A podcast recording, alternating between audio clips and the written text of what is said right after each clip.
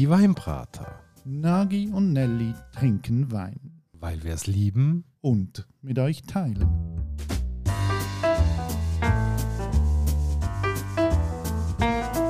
Hoi Nagi. Gianelli. Und hallo liebe Hörerinnen und Hörer zu einer neuen Folge von der Weinbrater. Heute mit, ich weiß es gar nicht ehrlich gesagt. Ja, ich stelle die Flaschen jetzt mal eins verdeckt auf den Tisch, schenk dir ein Glas ein und dann probierst du. Wow, okay.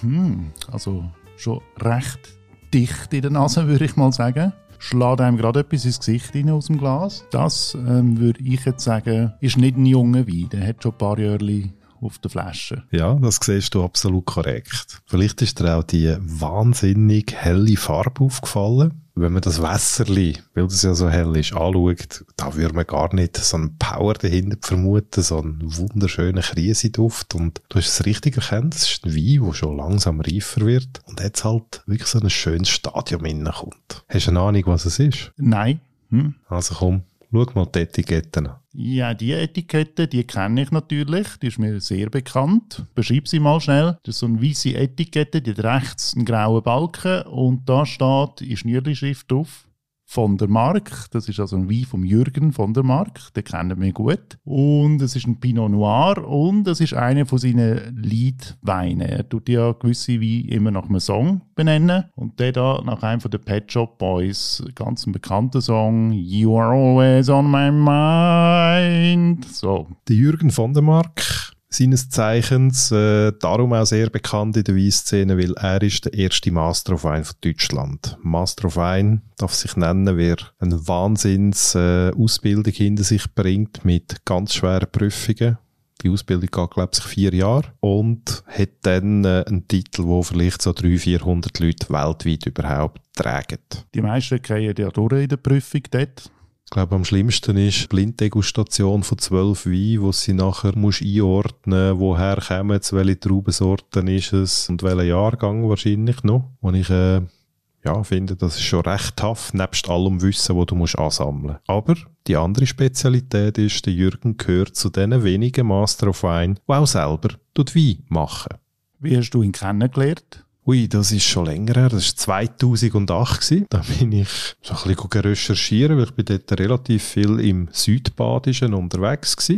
Und habe gedacht, ja, da siehst du überall Reben. Und habe dann am Jürgen mal ein Mail geschrieben. Du, äh, wie sieht's aus? Kannst du mir ein paar Weingüter empfehlen zum Besuchen? Und dann schreibt es zurück, ja, könntest du eigentlich gerade nächsten Samstag bei mir vorbeikommen? Ich habe aber nicht lange Zeit. Und dann bin ich mal eines in den Keller dann zumal in Bad Bellingen, Rheinweiler heißt die Teilortschaft. Und ja, der kurze Moment, das sind dann so vier Stunden gewesen, in einem alten Keller, da hat es sogar noch reingeregnet. Bin dann nach diesen kurzen vier Stunden rausgekommen und ich bin total geflasht gewesen. Seitdem bin ich absoluter Fan von seinen Pinot Noir, die er macht. Eben der Liedwein, wo jedes Jahr einen anderen Songtitel trägt und eigentlich die Interpretation von Jürgen ist in Bezug auf das jeweilige Jahr, das er verarbeitet. Das verwundert mich jetzt nicht, dass du nach vier Stunden beim Hängen geblieben bist, weil der Jürgen, der redet ja auch gern, also vor allem auch über Wein redet er sehr gern und super unterhaltsam. Ich kann mich erinnern, wo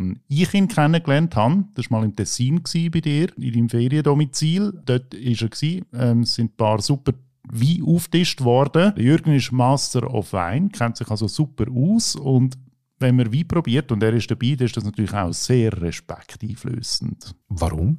Ja, es ist dann so, dass ich vielleicht manchmal auch eine Flasche mitbringe, die ich sehr gut finde. Und er kann sie dann einfach halt sezieren, weil er das ganze Wissen hat, oder? Er kann mir sagen, hm, ja, das ist ein guter Pinot, aber der Winzer, der steht noch ganz am Anfang von seiner Karriere, der macht noch das und das mit dem Wein und so. Das schmeckt er einfach raus und das äh, er lässt das einem natürlich nie spüren, aber es ist einfach unglaublich, wie er einen Wein kann in seine Einzelteile zerlegen kann. Ja, ich glaube, da sprichst du etwas an, was natürlich eine Wahnsinnsfähigkeit ist von ihm. Und er sagt ja selber auch, äh, Pino ist wahnsinnig kommunikativ und er als Mensch ist es auch. Und ich glaube, dort haben sich genau Mensch und Rebsorten im idealen Brennpunkt getroffen. Das ist das, was ich auch immer feststelle. Ich bewundere ihn für die Klarheit, die er hat, mit überhaupt nicht ähm, üblichen Weihbegriffen. Genau, da können wir nicht Krise und da, da, da und all die Weihbeschreibungen, sondern er beschreibt das super anschaulich. Also das finde ich so erstaunlich bei ihm. Er kann das Fachliche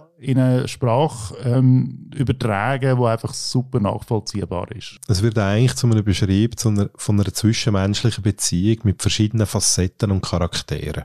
Das ist für mich eigentlich die ganz hohe Schule. Das ist eigentlich das, was mich dann nachher beeinflusst hat, wie ich wie anschauen habe, nämlich mit ganz anderen Augen. Ich habe ihn ja nie so im Keller erlebt, äh, wenn er so durch seine Fässer durchläuft. Wie ist er dort so? Du kennst das? Ah, das ist eine riesen Show. Das ist einfach der Burner. Das muss man erlebt haben. Also du gehst mit ihm durch die Fässer und du kannst wirklich fühlen, wie er manchmal in schwierigen Jahren gelitten hat, was er durchgemacht hat. Und er kann das dermaßen wahnsinnig gut überbringen, dass nachher, wenn du den Wein ab Fass probierst, du die Schmerzen oder die Sorgen, die er vielleicht in diesem Moment oder die Freude, dass du das effektiv kannst nachempfinden Jetzt haben wir da einen Jahrgang 2013 auf dem Tisch. Ist das einer, der ihm Sorgen gemacht hat oder eher Freude? Um sie den Wort vom Jürgen zu sagen, es ist ein sorgenbeladenes Kind gsi, wo er aber als fürsorglicher und geduldiger Vater in eine gute Adoleszenz übergeführt hat. Mit der nötigen Güte, mit der richtigen Ruhe, mit den Nerven, was man manchmal braucht, wenn man so ein Kind auch aufzieht. Genau. Was war es für ein Jahr gewesen? Süddeutschland?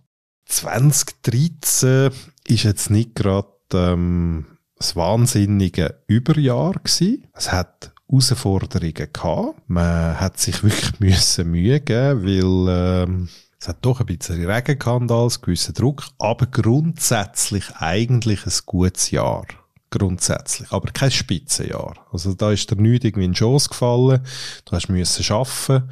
Dort beispielsweise der Jürgen Leit wahnsinnig viel Wert darauf, bevor überhaupt wirklich Trauben dran hängen, dass Blätter sauber aus, ausdünnt werden, dass die Laubwände alle passen. Er macht eigentlich schon recht viel in der Rebe selber. Das weiß ich jetzt einfach, weil ich dort dann auch schon bin, mithelfen, gucken, Trauben schneiden, gucken, ausdünnen und machen. Das ist einfach eine wahnsinns akribische Arbeit, die dort passiert. Habe jetzt gerade noch mal einen Schluck genommen und äh, das Erstaunliche ist, der Wein der hat schon ein gewisses Alter, der hat aber auch eine totale Leichtigkeit irgendwie. Das ist nicht ein schwerer Wein, aber einfach ein schöner, greiften, angenehmen, freundlichen Wein. Und was ich einfach wahnsinnig speziell finde, oder? Die meisten deutschen Pinots oder eben Spätburgunder, die du probierst, die haben einen Power drin. Auch Jürgen seine Weine, die haben einen Power, aber das ist eine andere Power. Das ist ein Power, der sich mit einer wahnsinnigen Eleganz äh, verbindet.